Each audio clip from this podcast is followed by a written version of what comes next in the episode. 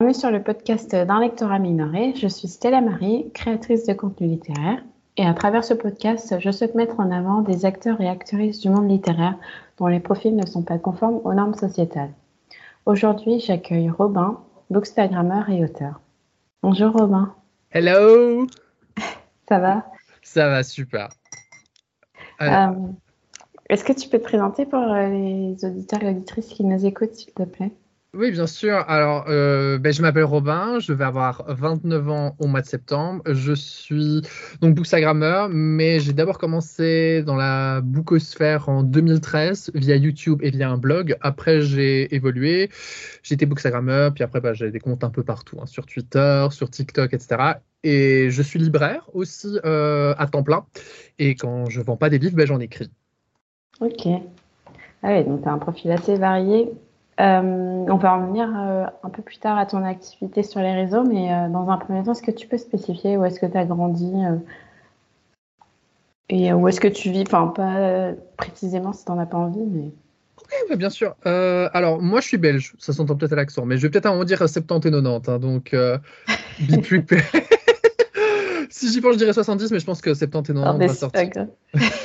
Voilà, donc je suis en Belgique, du côté de Charleroi, donc euh, ben, la partie francophone du pays. Donc la, Belgique, au nord, c'est euh, la, partie flamande, néerlandophone, puis a Bruxelles en plein milieu, qui est euh, multiculturelle, mais majoritairement francophone. La Wallonie dans le sud, donc euh, partie francophone.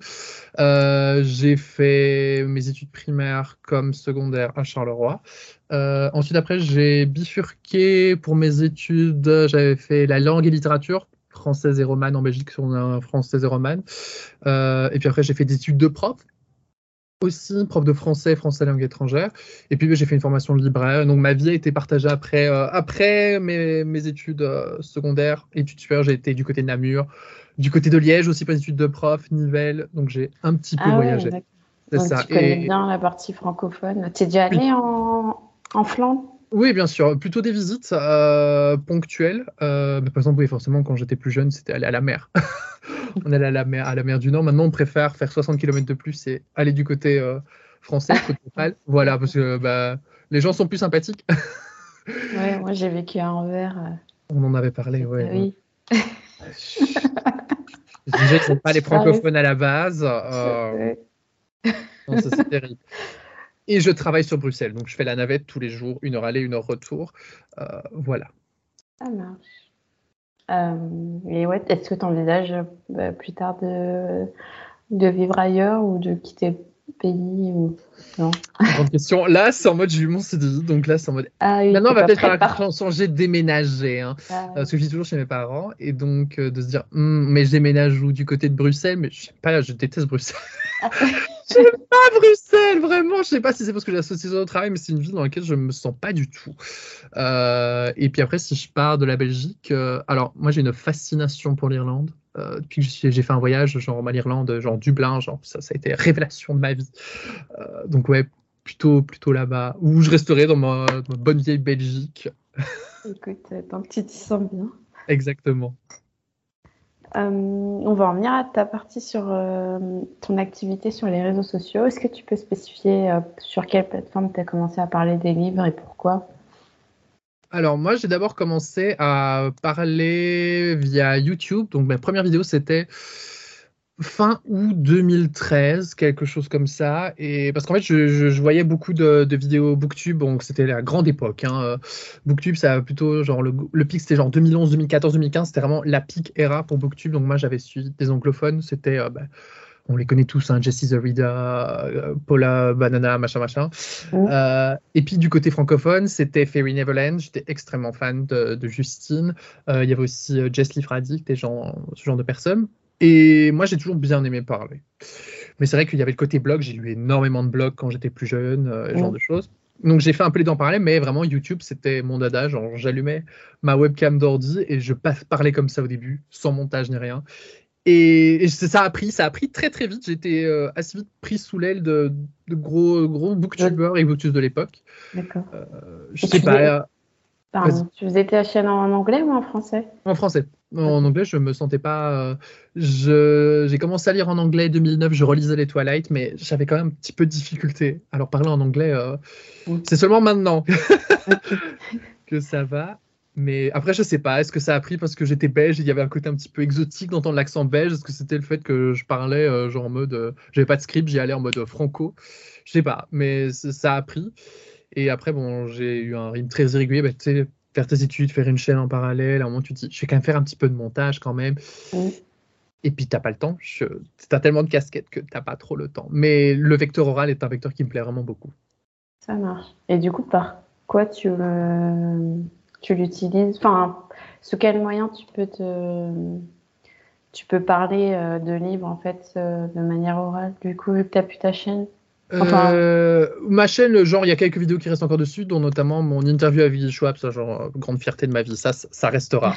ça restera dans les annales. Euh, mais sinon, maintenant, ben, en story Instagram, si je peux parler en story Instagram, je le fais. TikTok, j'aime beaucoup. Alors, je, sais pas, je parle de beaucoup, de tout et de rien sur mon TikTok, hein, littéralement. Je parle autant de Taylor Swift que de que d'autres choses. Et mais c'est vrai que TikTok, c'est pas mal pour parler de ça. ça ça favorise les- les vecteurs relativement courts, donc soit 15 secondes, 60 secondes ou 3 minutes. Mm. Euh, j'ai- J'aime bien ce, le format. Je ne suis pas toujours fan de la communauté qui est sur TikTok, euh, mais voilà, c'est une communauté en pleine expansion et il y a des choses très intéressantes. Ça marche. Ouais, tu sais depuis quand? TikTok, j'étais un peu en sous-marin, j'ai commencé il y a 2021. Donc je regardais un petit Ah peu ouais, ce qui se passait du côté euh, anglophone, puis je me suis beaucoup investi chez, euh, chez les Swifties parce que j'étais en mode oh purée, enfin une communauté, où on peut parler de Taylor Swift. très très librement parce qu'en moi j'ai tout connu hein, Taylor. Quand j'ai commencé en 2010, c'était genre sur Tumblr, Skyblog et compagnie, puis euh, la voilà. Et puis après, les gens ont commencé à me retrouver parce que moi j'étais en mode ah non, en sous-marin, puis des gens ont commencé à, à retaper mon, genre, mon username de Instagram Ah oui, oui. sur TikTok et c'était mais c'est toi? Bah, bah oui. et donc, donc voilà. Ok. Et, euh, et sur quelle plateforme tu te sens le plus à l'aise euh, pour parler de livres? Parce que je sais que tu es sur Insta, sur TikTok, mais. euh, Twitter. mais en fait, Ah oui, Twitter, c'est vrai. ça dépend complètement de la façon dont j'ai envie de fonctionner. YouTube, c'est parce que c'est maintenant c'est devenu très très chronophage. YouTube, en plus avec l'algorithme qui est chaotique. Mais en vrai, Instagram, autant je, Instagram, je- j'en pouvais de moins en moins, autant maintenant, je trouve qu'il y a une nouvelle.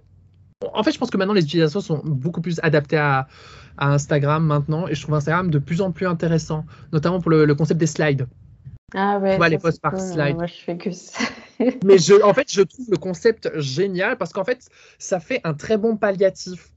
Ça fait une bonne jonction entre le blog et le réseau social, tu vois.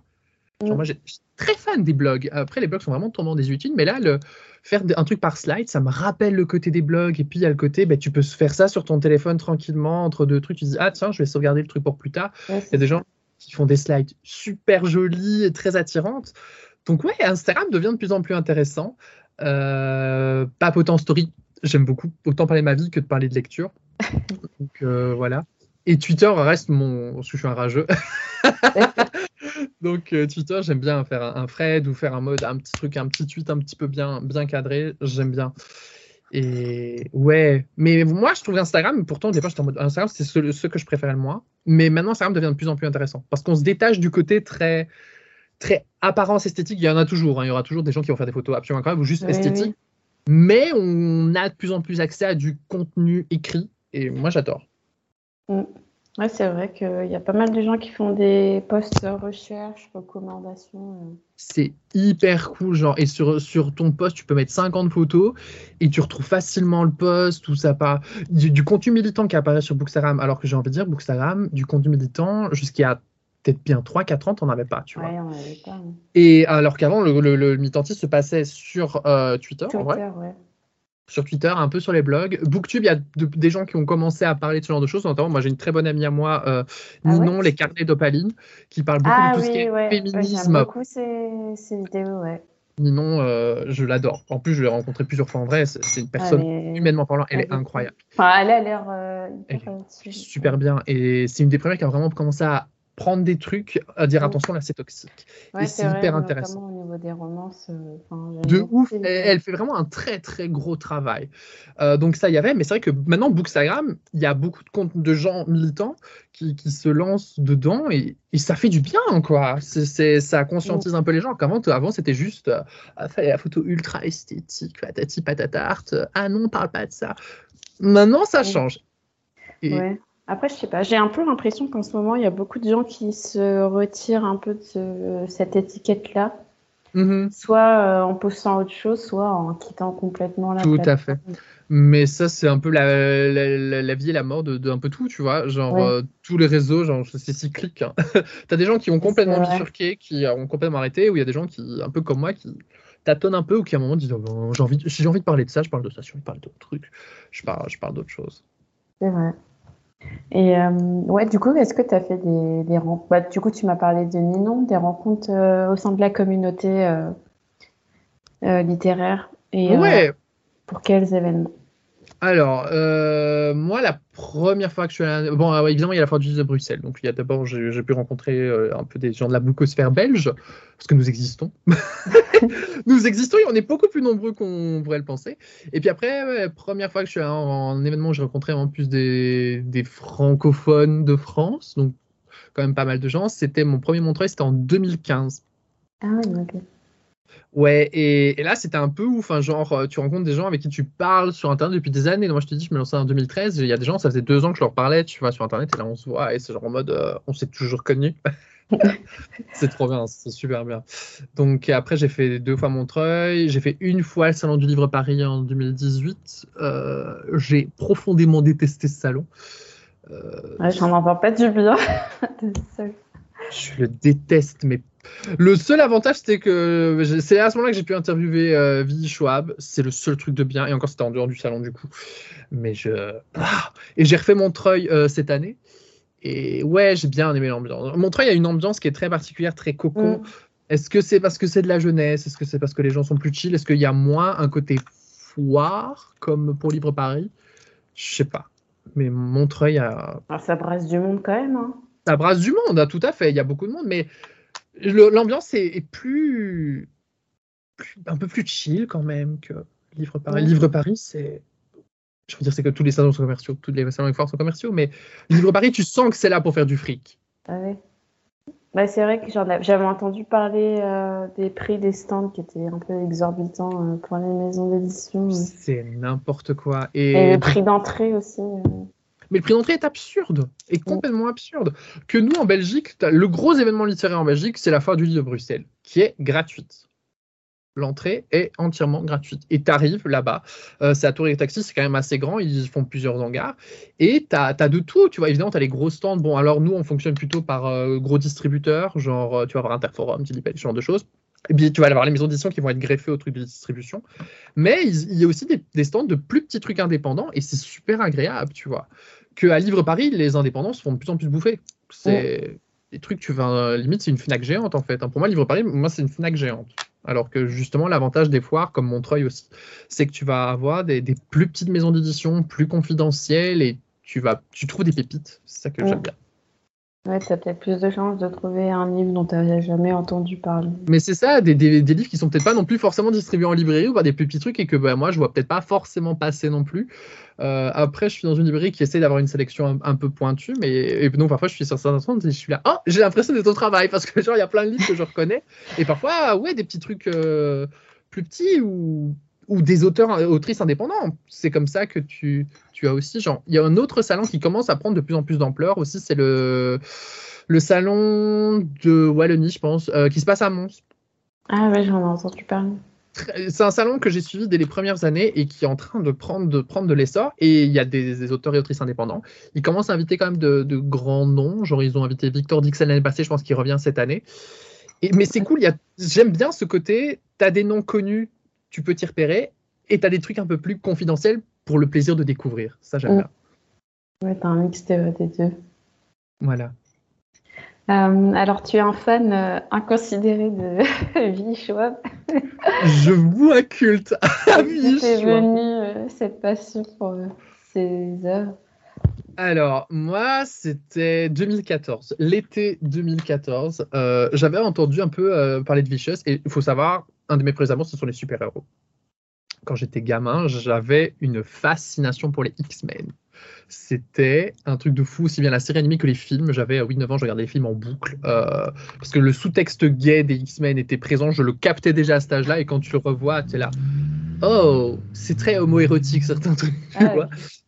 Et, et donc là, tu me parles d'un truc anti-héros en littérature avec des super-héros. J'étais, j'ai besoin de ce livre. Donc je le commande à- en librairie indépendante. J'étais encore en études à Namur à ce moment-là. Donc il y avait la librairie Point Virgule. J'adore cette librairie. Si vous passez par Namur, allez à Point Virgule, ils sont géniaux. Et on pouvait commander des livres en anglais. Donc je demandais à Vicieuse de Ville Schwab. Euh, trois semaines plus tard, le bouquin arrive.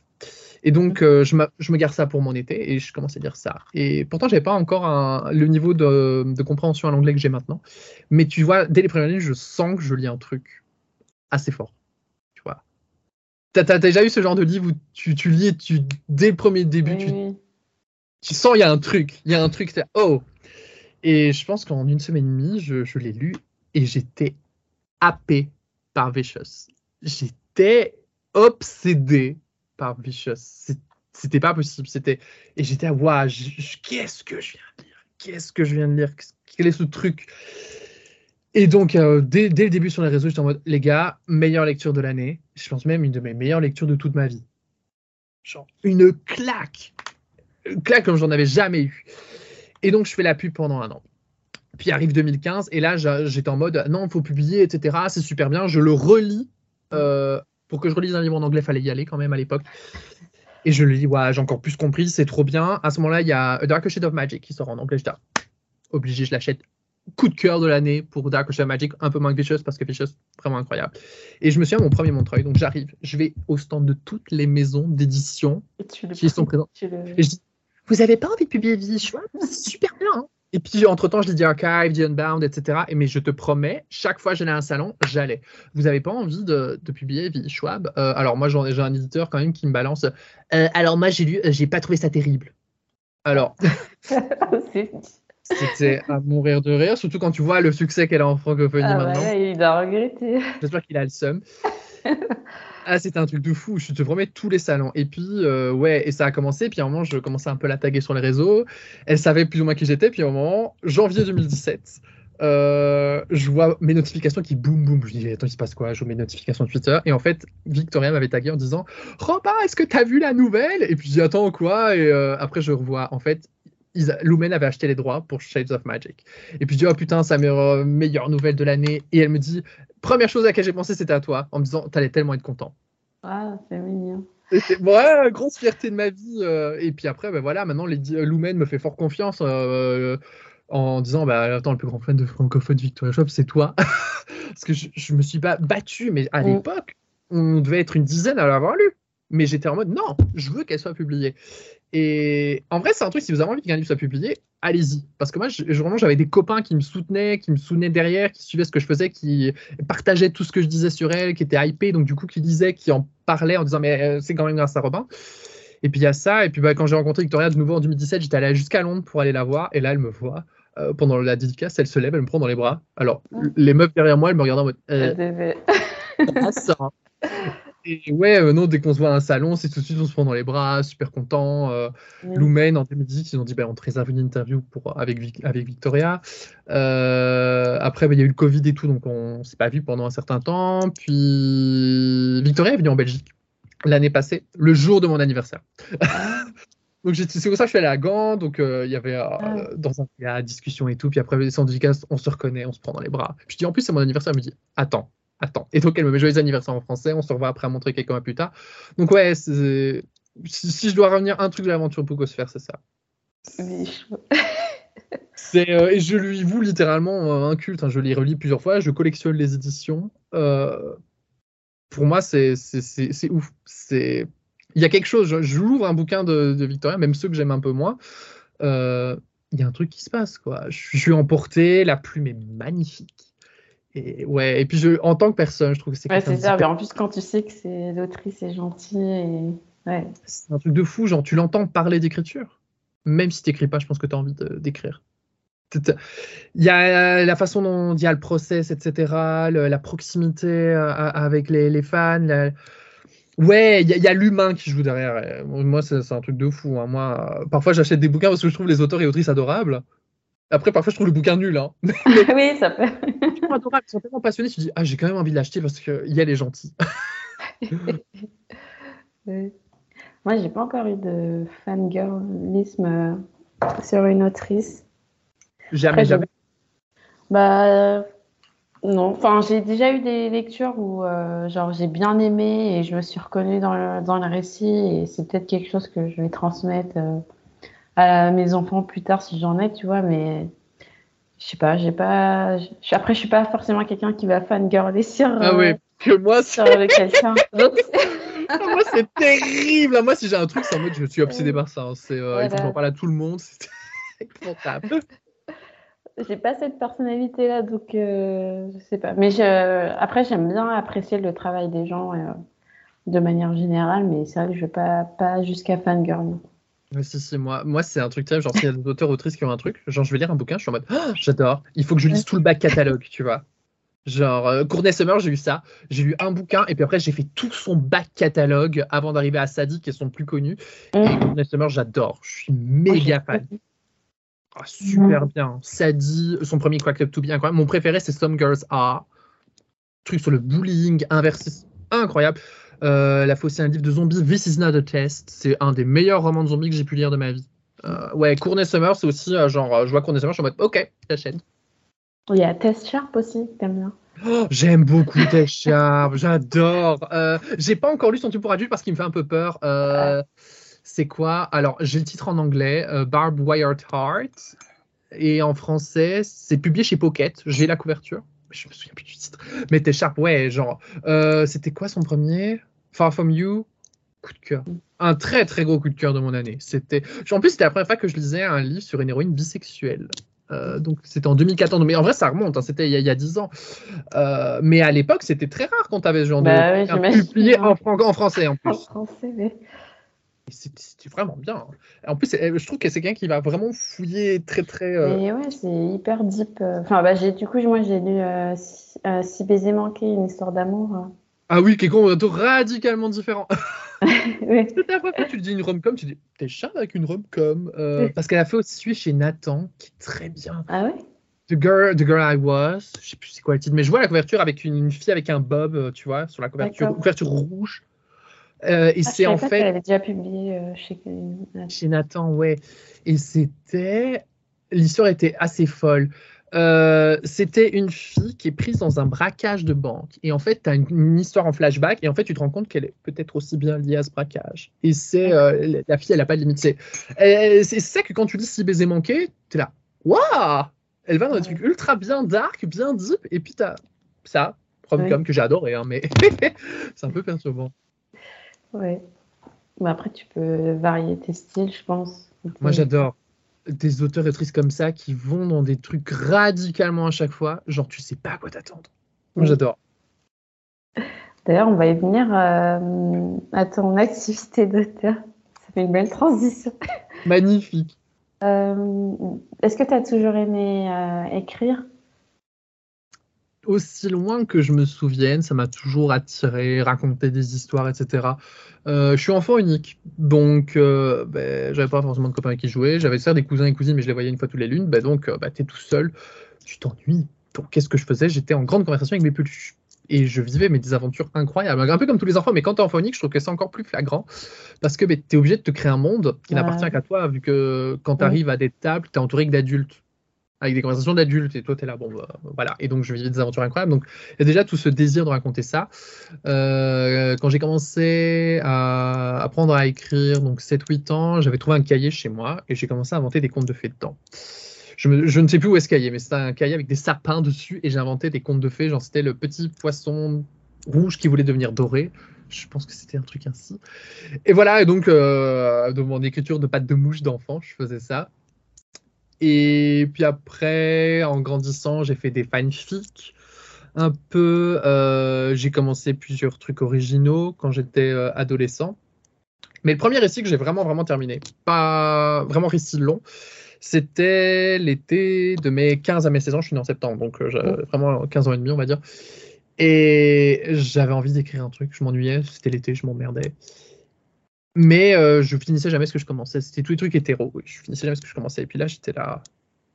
Vas-y, j'ai envie de lire. En fait, au départ, je voulais lire des trucs gays. Donc c'est comme ça que j'ai commencé à rentrer dans les fanfictions sur le net. Euh, que c'est au départ, c'était sur Skyblock.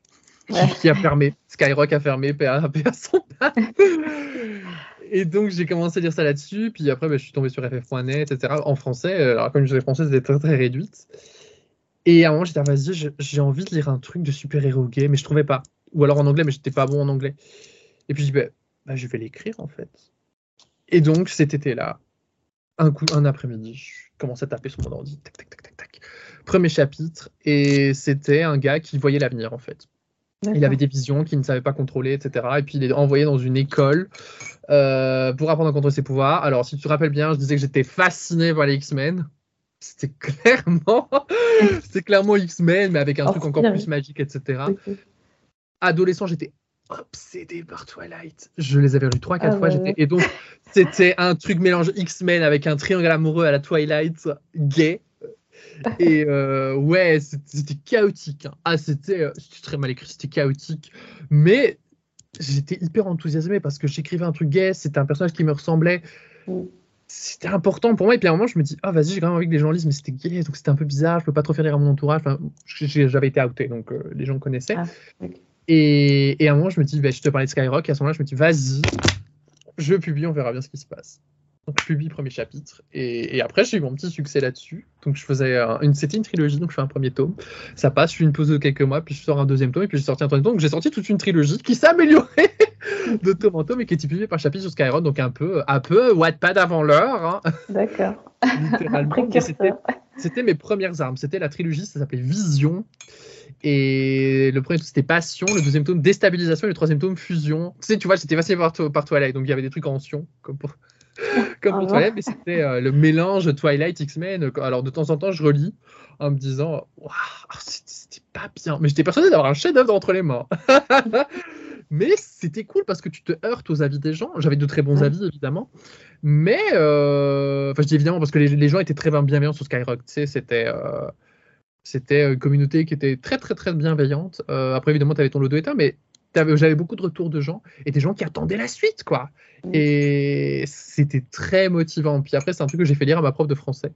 Euh, alors Madame Toby, si vous écoutez ça, franchement merci d'avoir lu ce truc et d'avoir dit que c'était bien parce que franchement. Elle t'a dit ça. Elle m'a dit que c'était vraiment bien, elle avait vraiment kiffé, elle avait lu le tome 2 et tout, mais j'étais, oh, putain, Madame Toby, euh, vraiment, si vous écoutez ça, je vous assure que ce que j'ai écrit après est mieux. Mais elle m'a encouragé. C'est super important d'avoir des profs qui t'encouragent comme ça euh, mm. dans tes aventures euh, d'écriture. Et j'avais une très bonne relation avec mes profs. Donc, euh, elle, j'avais tellement confiance que je lui ai fait lire ça. Elle, elle m'a dit qu'elle avait bien aimé.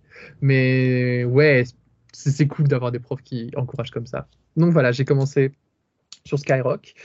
Et puis après, quand je suis arrivé à la fac, j'ai continué d'écrire. Euh, j'ai écrit une romance gay. Alors, c'était du new adulte euh, qui euh, était vachement toxique, mais qui était vachement plus long. Autant les visions, c'était genre plutôt des nouvelles. En fait, c'était genre entre 40 000 et 50 000 mots, même si le mm. nombre de mots augmentait. la romance adulte que j'ai écrit, Clair Obscur, est arrivée à 90 000 mots. C'était quand même un, bon bouquin, quoi. T'as un truc à 400 pages. Et là, je publiais ça sur euh, Fiction Press. Donc, tu avais fanfiction.net et puis tu Fiction Press qui était plus pour les récits originaux. Euh, parce que je suis très vite sorti de ma période fanfiction. Fanfiction, c'était quand j'étais plus jeune. Et donc, bah, c'était le, bah, le, fameux univers à la mode, là. Euh, donc, j'écrivais là-dedans et je mettais mes camarades de classe dedans. C'était rigolo. Je, lisais ça à haute en classe. Ils aimaient bien. Et, mais la fanfiction, je suis très vite sorti parce que je sentais que j'avais ce besoin d'écrire des choses originales. Et puis après, j'ai toute une batterie, des, parfois des trucs que j'ai terminés, parfois des trucs que j'ai pas terminés, euh, des trucs que j'ai terminés qui sont en attente de correction, ou parfois il y en a que j'ai terminé que je suis là. Oh, vas-y, il y a trop de corrections à faire. Oh non, c'est pas bien au final. Mais euh, rien ne se perd, tout se crée, tout se transforme. Il y a des éléments, par exemple, il y a des éléments de ma première trilogie parfois que j'ai été piqué pour mettre dans d'autres choses. Euh, c'est ça, tu vois. Y a, je ne sais plus qui a, a, un jour dire ça, mais c'est en mode les auteurs et, et autrices écrivent toujours la même histoire, en fait, globalement il la, remanie, il la change, ils explorent, mais en soi, on explore souvent les mêmes thématiques. Genre, euh, quand, quand, quand tu es fan d'un auteur ou d'une autrice et que tu lis toute son œuvre, il y a des obsessions. On a, on a nos obsessions et on les explore différemment. Euh, genre, je te parlais de Courtney Summer. Genre, euh, Courtney Summer, c'est une passion pour les filles qui sont brisées par la vie, en fait.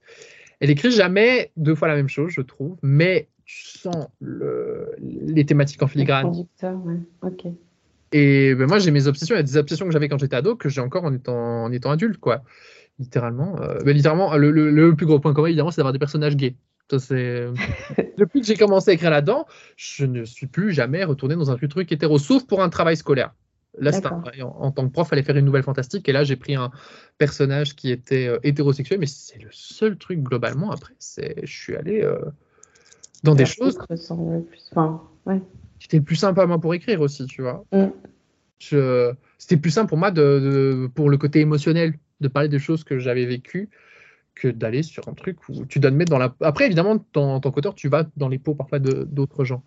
Mais c'était plus simple pour moi de d'aller dans des expériences que je, qui étaient plus proches de la mienne. Euh, oui, euh, ben on va en venir à tes, euh, au projet euh, que tu as présenté sur les réseaux. Alors moi, j'ai lu Ce qui reste de toi. Tu, tu l'as lu? Tu as commencé? Oui. Ah, ah non, je l'ai fini. Enfin, ah mais genre, Hugo, c'est moi. genre, tu as écrit ma vie. ah, mais ouais, donc t'as aimé du coup? Ou c'était très ouais, inconfortable? Euh... C'était pas confortable parce que du coup, je me reconnaissais dans. dans le... là, là, je suis fanboy, là, tu vois. Ah, tu es trop content Ah, ça fait trop plaisir quand les gens disent ça. Parce que, tu sais, c'était un bouquin qui était ultra viscéral, ultra fort, très très proche de moi. Et donc, quand j'ai des gens qui viennent, qui me parlent en disant oh, Putain, j'ai eu l'impression de me lire ou ça a fait du bien de lire ouais. ça, je suis oh. C'est cool. Mais ouais, ça faisait longtemps que j'avais pas lu un livre qui me ressemble l'autre. Et ouais, c'est, enfin, hyper vrai, je trouve. Enfin, tu retranscris bien ce que le personnage pense. Et euh, enfin, tu as toute une dynamique avec la famille, euh, les amis, le travail. Euh, enfin, tu explores un peu euh, bah, le, comment dire, le quotidien en fait, ouais, d'une personne. Donc c'est, c'est cool. Ouais, mais ça, on parlait des, des, des obsessions, ça c'est euh, un truc que j'aime énormément explorer, les, les, les, dynamiques aussi bien familiales que relationnelles. Euh, parce que autant ma famille que mes amis sont des gens assez importants pour moi et c'est quelque chose que j'aime énormément explorer, les dynamiques euh, relationnelles, parce que genre, juste explorer des dynamiques entre deux personnes comme tu vois dans les romances, moi ça m'intéresse pas. Juste mmh. deux personnages. Je trouve que moi, parfois dans les romances, ce que je préfère, c'est les personnages secondaires que je suis là. T'as pas envie de faire un tome spin-off sur ce personnage-là, tu vois? Parce qu'on est marqué par ça et c'est quelque chose que j'aime vraiment, vraiment, vraiment explorer. Dans le prochain roman, Ainsi sonne le désert, c'est encore plus poussé. Parce que là, chaque personnage a, des trucs, euh, les personnages ont des histoires annexes et qui, qui viennent se greffer. C'est ouais, c'est vraiment quelque chose que j'aime bien. Mais c'est vrai que ce qui reste de toi, c'était aussi le quotidien d'une personne anxieuse. Euh, comment, tu, comment tu vis avec ça. Et donc, c'est pour ça que moi, j'ai aussi choisi de personnifier l'anxiété en appelant ça le monstre. Euh, parce que comment t'expliques aux gens que ce que c'est l'anxiété? Les gens qui ne souffrent pas d'anxiété ne comprennent pas. Et donc au départ, j'avais écrit, euh, écrit ça et je me dis, et j'ai tenté en personnifiant. Et il y a beaucoup de gens qui ont lu le truc, enfin, des proches à moi, des amis, qui, et qui après sont venus me voir, venant me parler en me disant, je t'ai mieux compris en lisant ça. Genre, ils se rendaient pas compte de ce que c'est, ce que c'est de vivre avec de l'anxiété. Cette espèce de brouhaha constant et cette, cette, cette voix insidieuse que tu as dans ta tête qui, qui nique toutes les relations qui nique toutes les relations que tu peux avoir avec les gens, euh, ce que tu peux avoir avec ton boulot aussi. Euh, J'ai beaucoup aimé, par exemple, avec le, le Golden Fox, euh, montrer un lieu où Hugo se sent quand même bien parce qu'il y a une routine qui s'installe et c'est le côté régularité, j'ai du contrôle là-dessus. En même temps, ben, c'est parfois aussi un petit peu un petit peu angoissant parce que bon, en plus c'est dans un café, donc euh, mm. parfois un côté débit. Et j'aimais. En fait, le Golden Fox ressemble à un lieu que j'ai moi-même fréquenté pendant l'écriture du roman. Et alors, c'est très drôle parce que maintenant, ce café-là a fermé. Ah. Ouais, ce café-là a complètement fermé. Mais je me dis, oh bon, au moins, il est un peu immortel grâce à ce qui reste de toi. Mais... Et euh, ouais, ça t'est venu comment l'idée de, de, ce roman euh... Euh, Alors, j'avais déjà essayé de l'écrire il y a trois ans. Euh, parce que j'avais vécu une relation ultra toxique. Et j'avais besoin d'écrire là-dessus, mais c'était trop vif. C'était vraiment vif et t'as pas le recul, c'est brouillon, etc. Et puis, j'ai eu une deuxième relation, euh, trois ans plus tard, qui, a claqué très très net. Euh, et, j'étais totalement déprimé. Et à un moment, je me suis souvenu de ce bouquin et j'ai repris. Et là, pendant, pendant 10 jours, j'étais versé. J'étais versé, j'ai écrit, j'ai écrit, j'ai écrit, j'ai fini le premier draft. Vraiment, je parle vraiment du premier premier draft parce qu'il est arrivé là en 10 jours. Parce que c'était très vif, c'était très brut, c'était très viscéral. Et, et, au fur et à mesure des réécritures, j'ai gommé. Puis à ma relation avec un, le, le, ce que j'appelle le, le, vrai Logan. parce que le personnage de Logan est forcément inspiré de la relation que j'ai eue avec, un gars. Et, et donc, ce, genre de choses.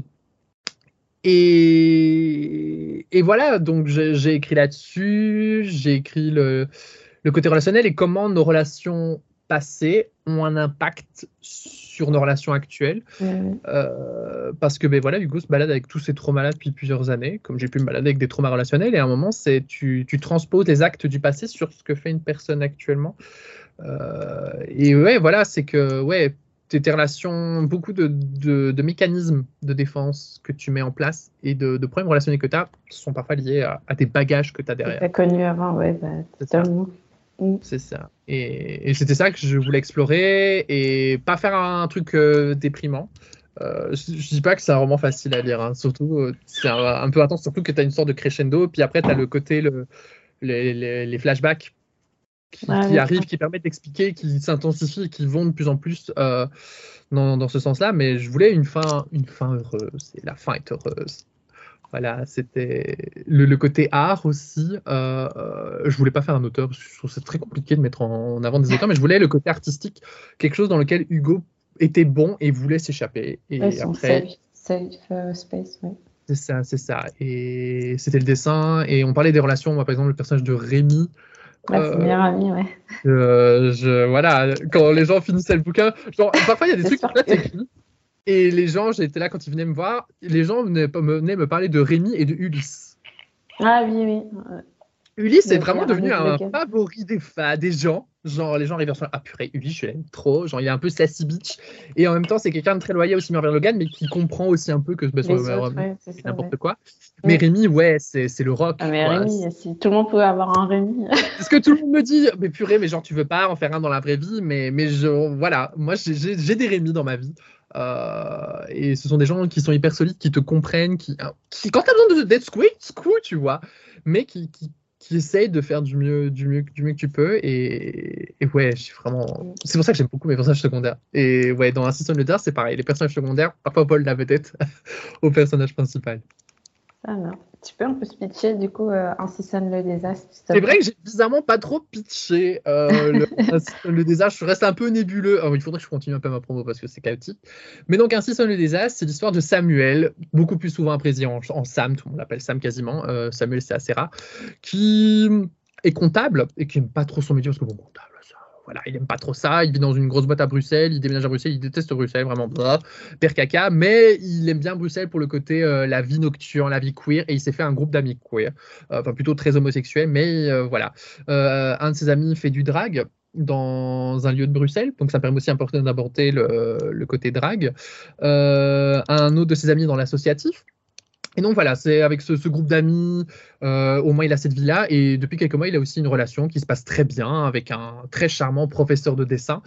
Et donc le, roman s'ouvre, il va chez ce fameux prof de dessin en mode ah, on va refaire un petit date et tout. Et sauf que là, ça se passe un peu bizarrement, le gars est un peu distant et tout, et puis il dit euh, ben, en fait, je suis amoureux de quelqu'un d'autre, et là, Sam est un peu en mode what?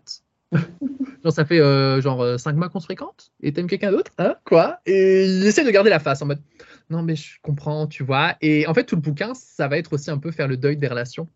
Parce qu'il essaie toujours de garder la face en mode ouais, non, je suis un dur, c'était pas si long que ça. Et en même temps, tu sens qu'il y a l'amertume. Il, il, y a de l'amertume. Hein. Il y a l'amertume qui est née chez lui.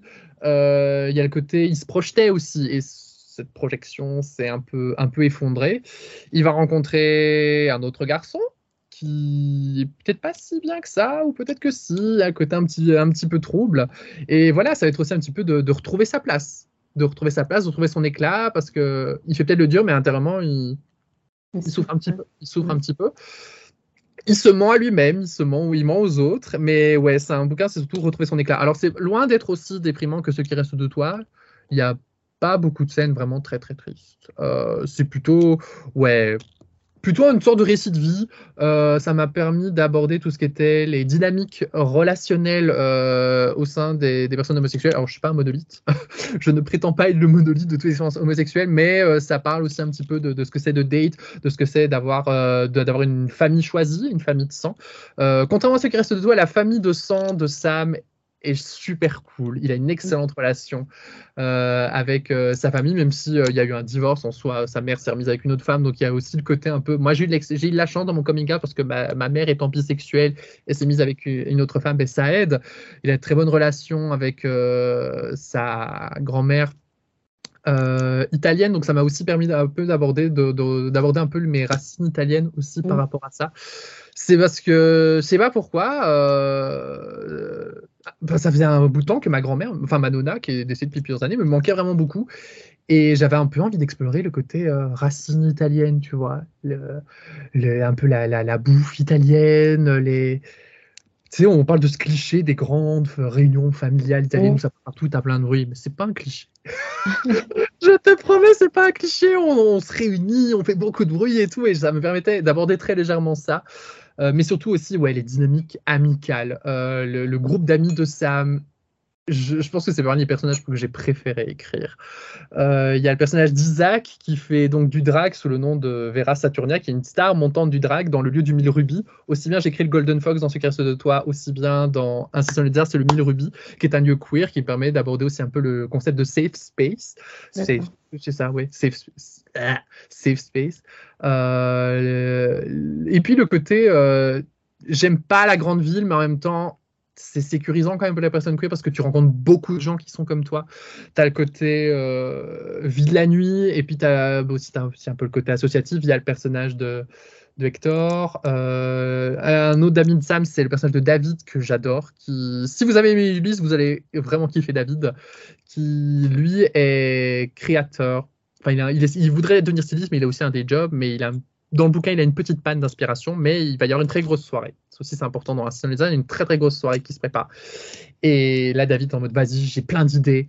Et il y a une des scènes que j'ai préféré écrire ever de tout ce que j'ai écrit, une de mes scènes préférées un chapitre carrément qui est dans Ainsi sonne le désastre. J'en dis pas plus, mais c'est vraiment une des scènes que j'ai adoré écrire parce que pour moi, c'est genre le, c'est un point pivot du roman et ça synthétise tout ce que j'ai voulu sur le fait de retrouver son éclat, de vivre sa vie, de, de s'aimer, de s'accepter. Ouais, j'ai tellement hâte que les gens lisent cette scène. Si quelqu'un me dit j'ai pas aimé ce chapitre-là, je suis en mode pardon, ça va être personnel. tu n'as pas compris.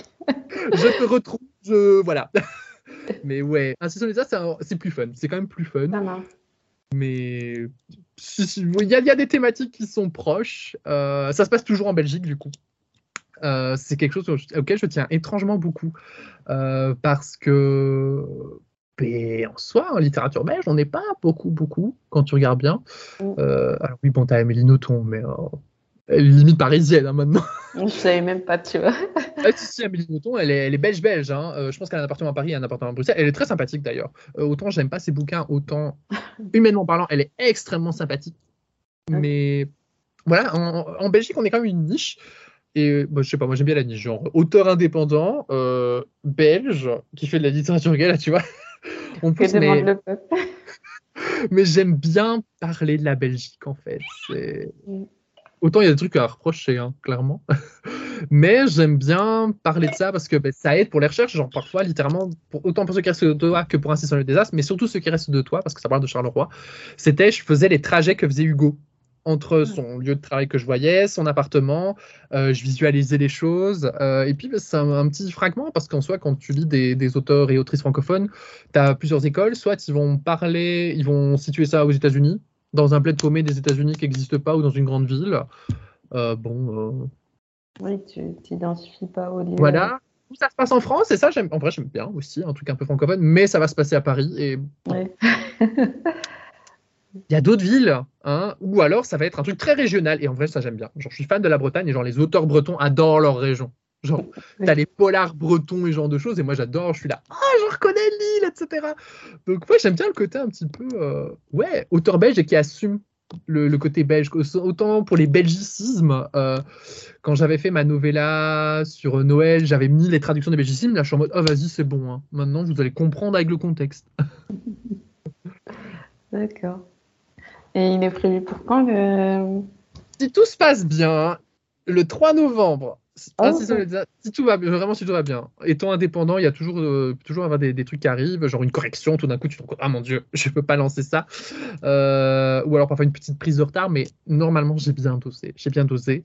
Euh, 3 novembre, si tout va bien, la sortie, papier et numérique. Sais pas, ce sera un peu plus tard, mais j'adore ce bouquin. ça fait un peu présomptueux de dire, ah, j'adore mon livre, il est super bien, mais ouais, je suis vraiment fier, tu vois. Tu sais, en plus, quand tu fonctionnes en indépendant, tu travailles beaucoup, beaucoup, beaucoup, beaucoup en solo. Mm. Euh, mais là, c'est un peu plus collectif. hein. Euh, genre, pour la couverture, euh, j'ai fait appel à un de mes amis graphistes. euh, qui, qui bosse sur la couverture. Ça a été beaucoup de discussions, euh, de se dire attends qu'est-ce qu'on fait, qu'est-ce qu'on fait pas, puis il a pris un petit peu de retard, mais voilà, je me suis octroyé, enfin je suis payé les services de mon ami graphiste. En plus c'est super cool quand tu travailles avec des amis à toi. Payez vos amis, toujours Oh. important. Payez vos amis s'ils sont artistes, ils en ont besoin. Mais c'est hyper intéressant parce que du coup j'ai pas la même relation euh, avec mon ami que si j'avais fait appel à un professionnel. Là je veux dire s'il a du retard, mais c'est pas très grave au pire. Et en plus on peut se voir plus facilement, on peut Ouais. en discuter. Et au départ j'étais parti sur un tout autre délire de couverture. Puis à un moment il- quand je lui pitch le bouquin il me dit mais moi je vois plutôt ça. Après euh, vois un peu. Et puis je réfléchis je dis ouais vas-y c'est bien parce qu'au départ je voulais partir sur une couverture noire.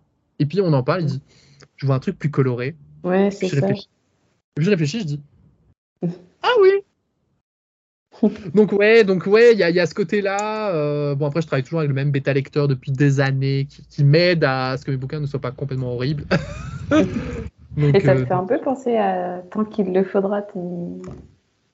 la manière dont tu pitches ton roman. Je sais pas. je pense que c'est juste la manière, parce que c'est pas du tout un Ah roman oui, choral. d'accord. C'est absolument pas un roman choral.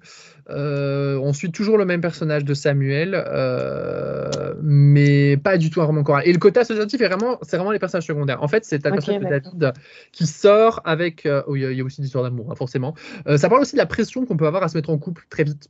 Tu vois, genre en plus Mm. que lui il est queer et il voit tous ces couples queer qui sont autour de lui, il a le cœur brisé en mode guys. Mais donc voilà, le personnage de David sort avec Hector. Enfin, au départ, c'est un peu en mode euh, les relations, en mode euh, alors je sais pas si on est ensemble, mais peut-être que si, parce que tatati tatata. Et Hector est très fort dans l'associatif en fait. Donc ça me permet d'aborder un, un peu ça. Ça marche. Et ça, j'ai j'ai bien aimé. Mais non, c'est pas du tout un roman choral. Euh, pas, pas du tout. C'est on suit, on suit Samuel. On est dans la tête de Samuel. Donc si on n'aime pas Samuel, bah c'est compliqué. Tu vas devoir te taper pendant euh, plus de 500 pages. Ah, il ah ouais, 500 pages. C'est un gros roman. ceux, qui, ceux qui restent de toi faisaient 500 et des pages en papier. En Ok. un peu moins. Ouais, en fait, je pense que le numérique, numérique c'est réduit un peu. 368. Ouais. Ouais, c'est ça. Mais euh, en papier, ça faisait euh, 500 pages. Et ouais, en Season Desert, t'es plus, plus chunky, mais il y a beaucoup, beaucoup de choses. Et en plus, moi, j'ai tendance à avoir des premiers jets relativement short. Et puis après, je- quand je retravaille, je rajoute. Ouais, ouais, littéralement, mes premiers jets, c'est un moment, je suis là, oh vas-y. Je mets un truc entre crochets, insérer description. Tu vois? C'est insérer, parce que je suis en mode, non. En fait, moi, le premier jet, c'est j'ai mon fil rouge et je dois taper mon fil rouge. Je dois taper mon fil rouge je- le plus vite possible. hein, Parce que pour moi, c'est plus facile de travailler sur un truc qui est déjà fait. Euh, et puis après, ben, c'est les corrections, c'est en mode ben, je rajoute des chapitres, je module l'ordre de chapitres. Parfois, il y a des personnages qui disparaissent, réapparaissent. Euh, genre, pour ceux qui restent de toi, Ulysse euh, était juste mentionné dans le tout premier draft, était juste mentionné. Puis après, c'est les réécritures que je dis il faut quelque chose à ce niveau-là. Et puis après, j'ai commencé un peu à l'inclure. Et puis après, au fur et à mesure, j'ai commencé à inclure beaucoup de, de choses d'Ulysse. Et c'est pareil pour un System le désert. Il y a des personnages qui ont été complètement delete. Genre, il y a un personnage, euh, toute sa storyline faisait au moins 20 000 mots, etc. Puis à un moment, ça fonctionnait pas. J'en parlais avec mon bêta lecteur. Il me dit il y a un truc de off avec ça. Et je dis bon, ben, on va supprimer. Mais comme rien ne se perd, tout se crée, tout se transforme, parfois il y a des, des, des traits qui vont être réutilisés pour un autre bouquin ou quoi. Mais ouais, non, Assassin le désastre, euh, j'ai rajouté beaucoup de liants et je suis très très fier. Mais ouais, il est beaucoup plus chunky. Beaucoup plus chunky. Bon, hâte de découvrir. Merci. Euh, je vais terminer le- toute la partie lecture par une question. Euh, quelle est ta dernière lecture marquante? Euh, Alors moi, mon dernier immense, énorme, gigantesque coup de cœur, c'est Yellowface de RF Kwang. Ah ouais, ok. Ouf.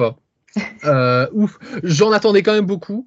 En plus c'était mon premier RF Kwang. Genre Babel, je l'ai, mais j'ai, il me fait pas encore. Je dois être dans le mood pour le lire celui-là. Et Poppy War, bah, c'est une trilogie. Et j'attendais. Et je me dis, ah, Yellowface, il est plus court, euh, etc. Je l'ai bouffé en deux jours. J'avais les yeux englués sur la page. C'était. euh, truc de malade. Donc Yellowface de RF Kwang, j'ai adoré. Et sinon, je vais faire de la promo pour un truc qui est sorti en français récemment, euh, Tarot de KD Edwards. Ah oui. Chez Bragelonne. Euh, alors j'avais lu moi en VO, donc de Last Sun. Si vous aimez l'urban fantasy, foncez. C'est pas très romance, hein. vraiment dans le premier tome, il, se tourne un peu autour, mais c'est pas hétéro. C'est pas hétéro du tout. l'univers est ouf, l'univers est incroyable. Euh, en vrai, si vous aimez bien le côté un peu très brut de décoffrage de Gideon Jennings, genre de Locked Tomb. Euh, qui est sorti chez Actes Sud en français. Ouais, Gideon la 9 Si vous aimez bien le côté un peu, euh, t'es lancé dedans, on t'explique pas tout ce qu'il y a dans l'univers. Ouais, moi j'avais pas trop compris. C'est plus accessible quand même que Gideon. Hein. Genre Gideon, t'es là. Bah, j'ai lu en anglais. Oh, Je comprends pas. En fait, c'est genre en mode, je vais vibrer. genre, vibe. Mais ouais, si vous aimez bien ce côté un peu, un peu punchy où tu, tu fais les liens ou tu les fais peut-être pas, C'est super. En plus, il est super joli. Je l'ai sur le côté, genre, euh, c'est une beauté, genre couverture holographique, super jaspage. C'est joli dans la bibliothèque. Voilà. D'accord. Bah, merci pour tes recommandations. Pas de problème. On va arriver à la fin du podcast. Euh, est-ce que tu peux rappeler aux éditeurs et auditrices euh, où est-ce qu'on peut te retrouver, s'il te plaît? Alors, normalement, j'ai le même username absolument partout, donc c'est robinpds pour Robin Prince des Serpents, comment quand j'avais rebrand Machine tous c'était Prince des Serpents. Alors, soit il y a un point entre Robin et PDS, soit euh, c'est tout attaché. Mais Robin PDS, vous devriez trouver sans trop de difficultés. Je remettrai dans la description. Voilà. Et euh, dernière question, euh, quel, invité verrais-tu sur le podcast? Mais en fait, le problème, c'est que tous les gens que j'avais vraiment très fortement tu les as invités. Genre, j'avais évidemment de conseiller Boukeila, donc euh, Incroyable. J'avais conseillé Marine, Darkside of the Moon. Amandine, elle me délivre vraiment mes, mes turbo copines, quoi. Elles sont, elles sont géniales. Si c'est pas déjà fait, allez les follow. Elles sont trop cool. Ouais, je conseille. Et puis Rory aussi, Nerd bah, En fait, tu as déjà invité tous les gens que, que tu aurais dû. Enfin, voilà. Je n'ai rien d'autre à ajouter. je les rementionnerai de toute façon. Voilà, elles sont vraiment euh, incroyables. Si je commence à lire autant de non-fiction, c'est grâce à Marine et Soueila. Je tiens à le mentionner. C'est grâce à elles deux. Elles sont géniales. Je les adore. Oui. Gros bisous. Si elles passent par là, je pense. Euh, bah, écoute, Romain, ça a été un plaisir de partager euh, ce petit moment de discussion avec toi. Eh bien, c'était un plaisir vraiment partagé. Merci beaucoup de m'avoir invité. C'était euh, très, très chouette. Super cool. En plus, tu as aimé mon livre. je suis ça, je suis refait là. C'est bon, je suis refait pour ma semaine là. Bah, écoute, je remercie les éditeurs et auditrices d'avoir écouté l'épisode d'un lecteur à minoré. Et puis, je vous dis à tous et à toutes à très bientôt.